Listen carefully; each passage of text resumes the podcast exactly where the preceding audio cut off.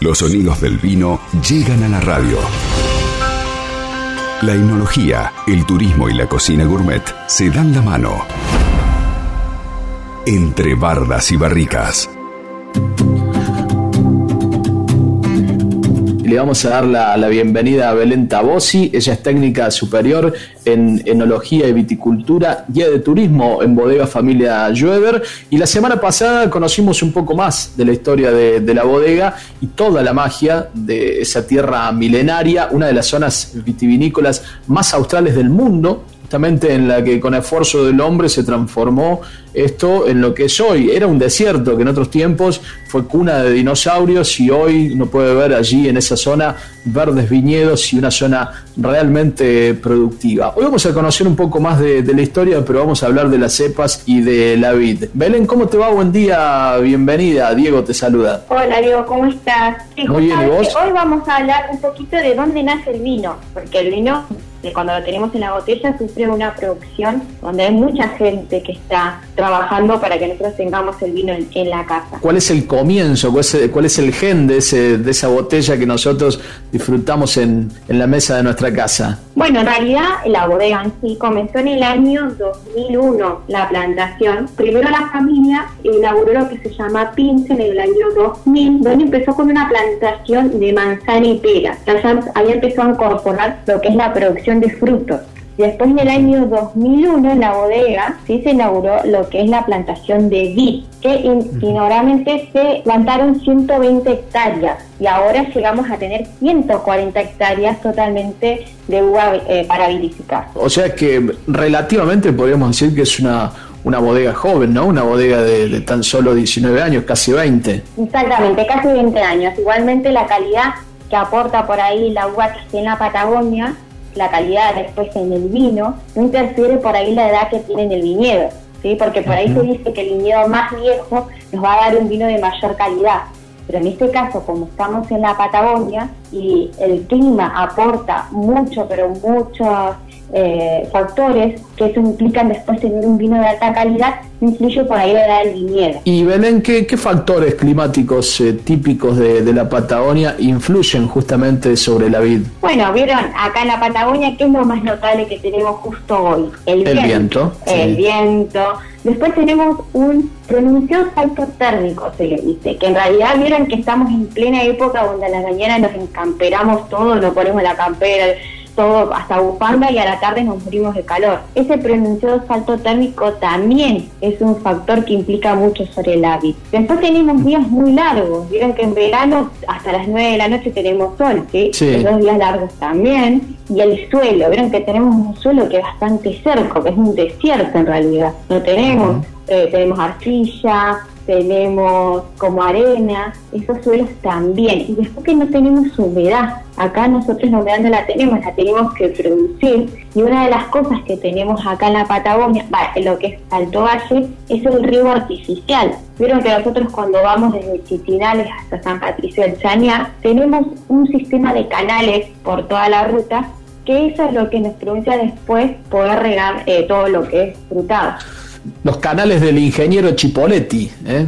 Justamente, los canales del ingeniero Chipoletti, que bueno, esta familia eh, nació, bueno, yo soy de Chipoletti, nació acá en, en Chipoletti, en lo que es Cuatro Esquinas, haciendo la producción primero de manzana y pera, por eso primero nació Pincen y después como habían tenido un trabajo en, en Humberto Canales, que es la bodega más vieja, sería acá de la Patagonia, eh, y fue que les nació el amor por lo que es el vino. Y después por eso nació la bodega. Y Belén, eh, vos nombraste estos factores climáticos, eh, el viento, el, sol, el salto de temperaturas, los días largos, la sequedad del piso, la falta de humedad.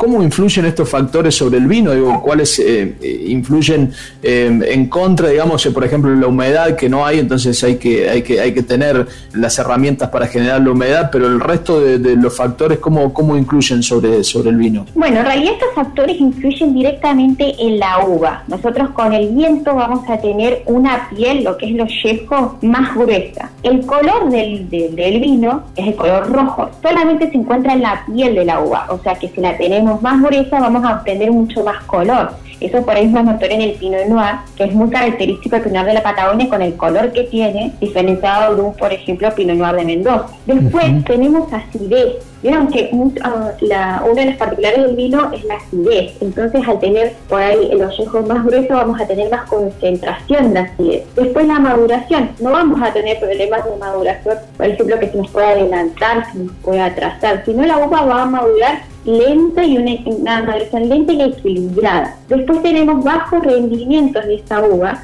porque en este caso menos es más. Menos cantidad de uva vamos a tener más concentración de lo que después nosotros queremos en el vino. Y después la sanidad de los vinos, obviamente por el viento, que lo que hace es limpiar la uva por dentro, por lo cual no vamos a tener ningún factor que nos impida después vinificar esa uva. Y después tenemos la destacada tipicidad varietal, que es lo que te quería comentar. ¿Qué uvas tenemos nosotros primero? No sé si sabías qué uva tenemos nosotros en la bodega. ¿Qué uvas tienen? Tenemos Merlot, Malbec, Cabernet Sauvignon, Cabernet Franc, Pinot Noir, Sauvignon Blanc, Chardonnay y Torrontés. Son totalmente uvas diferentes, plantas totalmente diferentes, que cada una tiene una tipicidad totalmente diferenciada a la otra. Entonces todos estos factores van a incidir en esa uva y todos esos factores que inciden en la uva nos va a dar el mejor vino directamente. O sea que la uva determina después la calidad del vino final.